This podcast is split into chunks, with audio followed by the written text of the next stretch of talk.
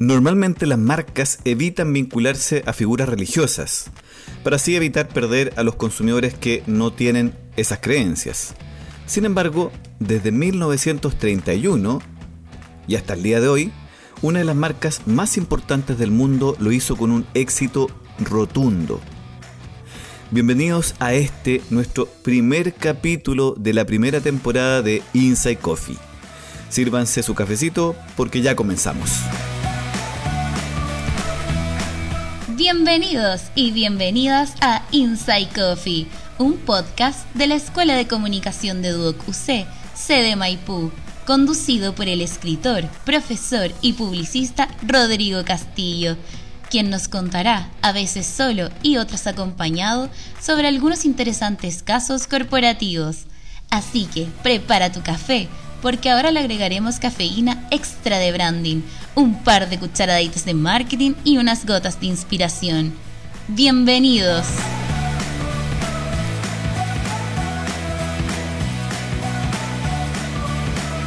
Hola, hola, ¿cómo están? Bienvenidos. Bueno, espero que su café esté bien cargado porque comenzamos esta temporada con una marca de peso pesado que sin lugar a dudas, marcó un extraordinario precedente en la cultura contemporánea.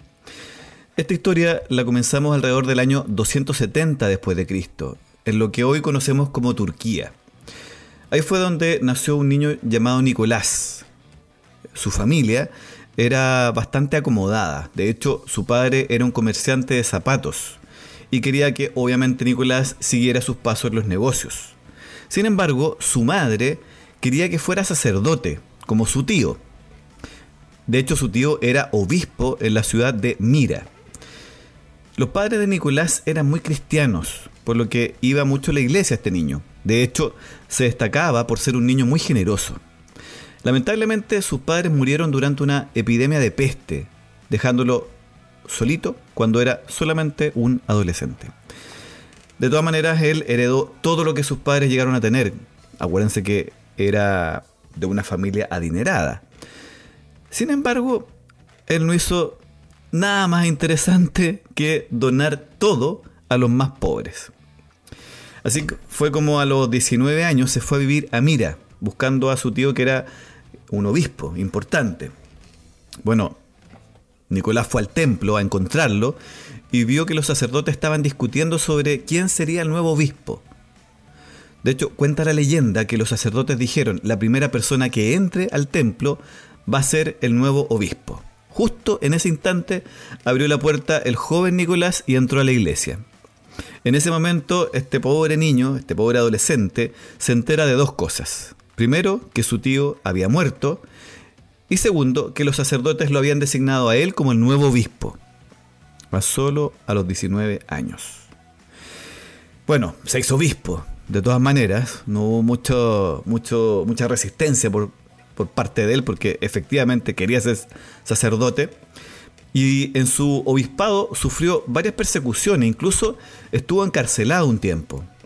Sin embargo, al pasar los años, fue liberado y logró tener cierta repercusión incluso en la sociedad de la época. Eh, tenía Nicolás una gran vocación por los pobres y especialmente por los niños. De hecho, se decía que entraba en las casas por las noches y le dejaba monedas en los zapatos a los más desamparados principalmente. Entre otras actividades de caridad que también tenía por su función de sacerdote. Lamentablemente murió el 6 de diciembre del año 343 en la misma ciudad, en Mira. Pero sus restos descansan en la ciudad italiana de Bari, razón por la que también se le conoce como Nicolás di Bari, desde el año 1087. De hecho, se convirtió en el primer santo popular no mártir en ser canonizado y que tuvo reconocimiento tanto en Oriente como en Occidente. Bueno, pero ¿qué tiene que ver esta historia con lo que decíamos al principio sobre esta gran marca? Vamos a una pausa comercial y continuamos. ¿No? No vamos a una pausa. Roberto, ¿tenemos auspiciadores o no? No, me indican que todavía no tenemos auspiciadores, así que tendremos que continuar. Bueno, seguimos con la historia entonces. Entre los siglos XIV y XIX, la mayoría de los países europeos, especialmente en el norte del continente europeo, ya celebraban durante el mes de diciembre su propia versión de la festividad natalicia cristiana. Ya saben para dónde va la cosa. Aunque en cada lugar tenía un nombre distinto. Sinterklaas se le conocía en Holanda. Eh, de hecho, en el año 1624, inmigrantes holandeses fueron a la ciudad, fundaron en realidad la ciudad de New Amsterdam. Eso es lo que hoy, hoy conocemos como Nueva York. Y así fue como la tradición también se trasladó a América, debido al, flujo migratorio y a las distintas procedencias de los habitantes. Eh, esta, esta, tradición se afiató. Eh, y además estas festividades se mezclaron de una forma muy diversa. Pero no es hasta el siglo XIX cuando la élite de la Nueva York, ¿cierto? En América comienza a convertir conscientemente esta festividad en una tradición familiar. Y ese es un punto importante. Fue así como en 1809 el escritor Washington Irving escribió Historias de Nueva York. Y en una de ellas deformó el nombre del santo holandés. ¿Se acuerdan cómo se llamaba? Sinterklaas. ¿Cómo creen que se llamó? En esta historia, Washington Irving le puso Santa Claus una deformación, un poco en virtud de la pronunciación, una pronunciación más americanizada, ¿cierto? Menos, menos holandesa y más americana. Sin embargo, en el poema de Clement Moore, ese poema se llama Una visita de San Nicolás, en 1823, fue ese poema en particular lo que influyó definitivamente en la actual imagen de este personaje. Eh, en esta historia lo describe como regordete, cachetón y con una barba larga de un color blanco muy puro. Ya van viendo para dónde va la cosa, ¿cierto? Y ahora está más claro. Boris, Boris Varela está en, el switch moviendo las perillas y tratando de adivinar también el personaje del que estamos hablando. Grande la productora Bob ahí que detuvo todo el trabajo de producción para hacer este podcast. Boris, me levanta la mano ahí el, el Purgal Boris. bueno, gran equipo tenemos acá con, con Rafa Cansado, con Roberto, con Boris Varela. Y Roberto, ¿cayó algún auspiciador en este rato? No, todavía nada. Bueno, me indican que todavía no tenemos auspiciadores, así que vamos a continuar.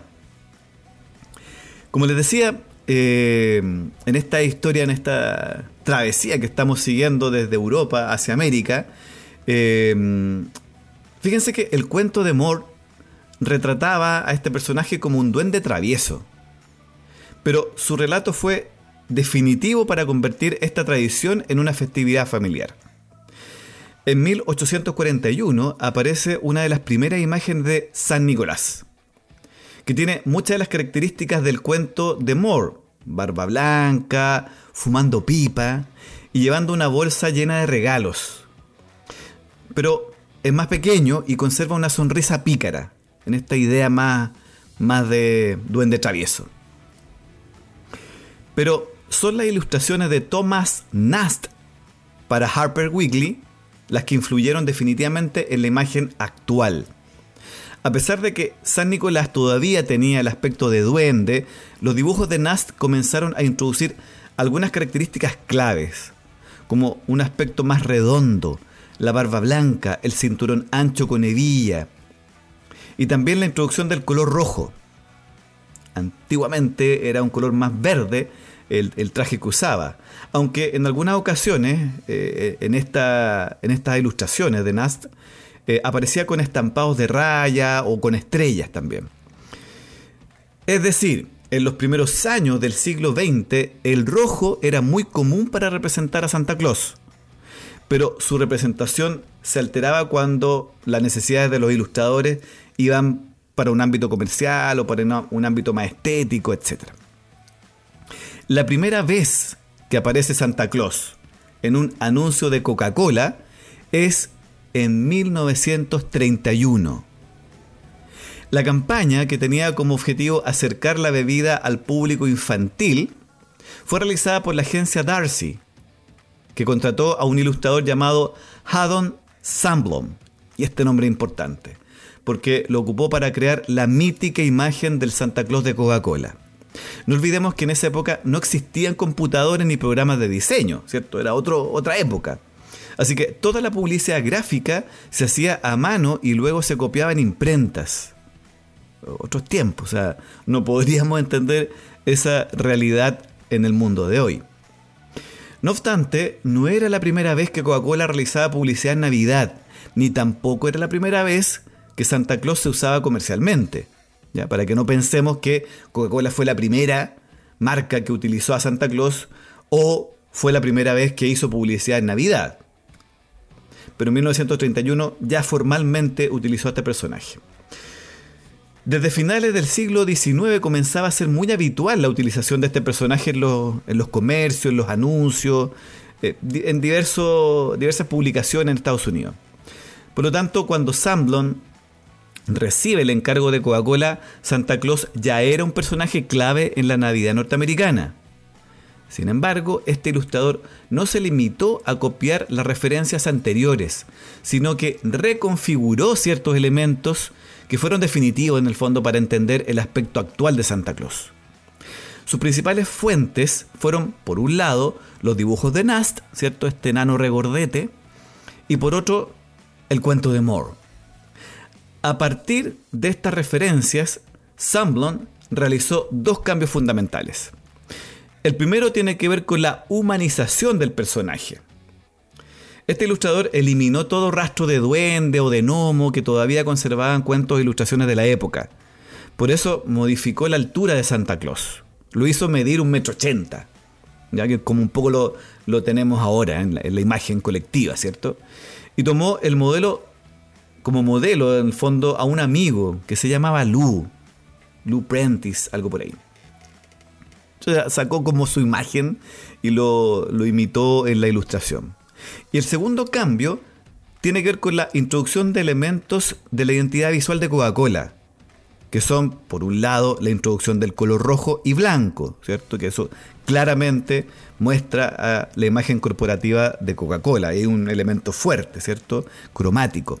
Y por otro lado, la sustitución de la pipa, obviamente la pipa no es un elemento eh, funcional en lo que es la imagen de, de, Coca-Cola. ¿Y por qué creen que reemplazó la pipa?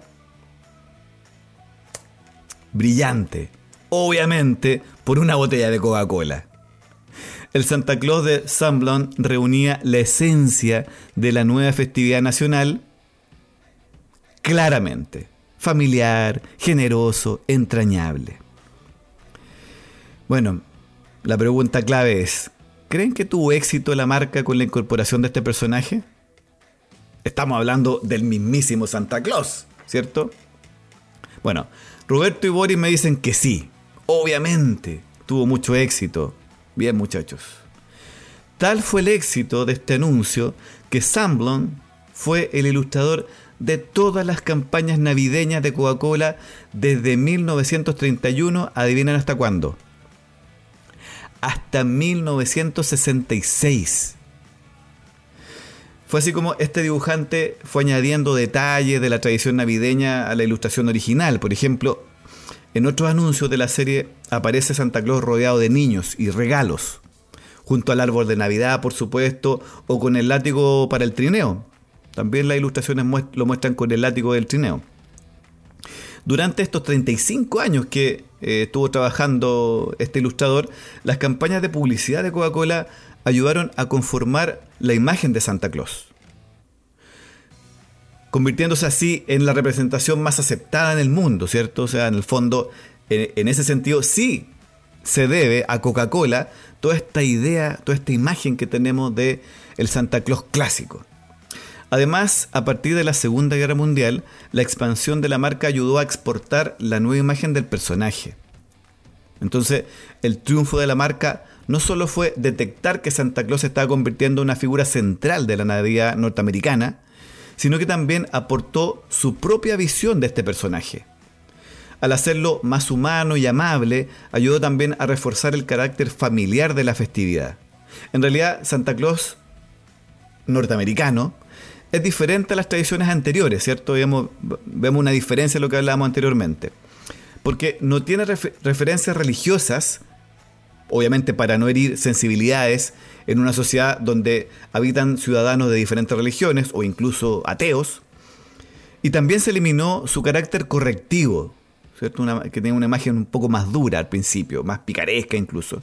Y la sustituyó por una sonrisa amable, generosa, dulce, como Coca-Cola. Asimismo, se hizo más tangible y sobre todo más generoso, acorde al carácter consumista que estaba adoptando la Navidad en, esta época, hacia adelante. Entonces, claramente, un personaje generoso, como fue originalmente San Nicolás, este personaje que realmente existió, encaja perfectamente con una época en donde necesitamos consumir.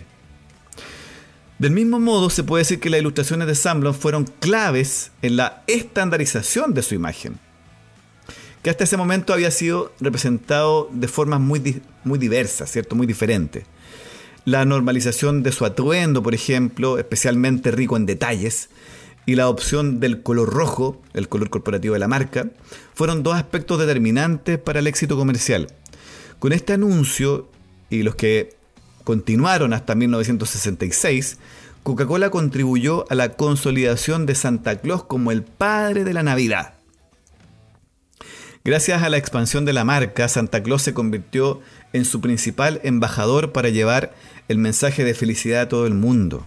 Por otro lado, y desde un punto de vista publicitario, Coca-Cola fue pionera en entender la marca, y este es un punto importante, entender la marca y su publicidad como un instrumento cultural, con el objetivo de, en este caso, de conectar emocionalmente con los consumidores, algo que obviamente hacen hasta la actualidad, pero en ese tiempo fueron pioneros, ¿cierto? No, las marcas no, no, hacían eso normalmente. Las marcas estaban en el marketing 1.0, fabricar productos, eh, venderlos a un buen precio, hacer productos de calidad, no, la lógica era otra. Pero acá, en ese sentido, esta marca fue pionera en entender eh, el, concepto de marca como un instrumento cultural y el vínculo emocional con los consumidores. Cosa que obviamente hasta el día de hoy tiene un tremendo éxito. Bueno, espero que hayan disfrutado este primer café de la temporada, aunque estoy seguro que más de alguno quiso tomar algo más refrescante y más navideño por lo demás. Me despido de ustedes y tengan lista su taza de café para una próxima oportunidad porque seguiremos poniendo un poco de marketing a su café en Inside Coffee, el podcast de la Escuela de Comunicación de UC, sede Maipú. Que estén muy bien, un abrazo a todos, me despido, hasta una próxima oportunidad. Chao, chao. Y así termina un nuevo capítulo de Inside Coffee con Rodrigo Castillo, el podcast de la Escuela de Comunicación de Duoc UC, sede Maipú. Esperamos que hayas quedado recargado y con ganas de tomarte otro cafecito en un próximo nuevo capítulo. ¡Los esperamos!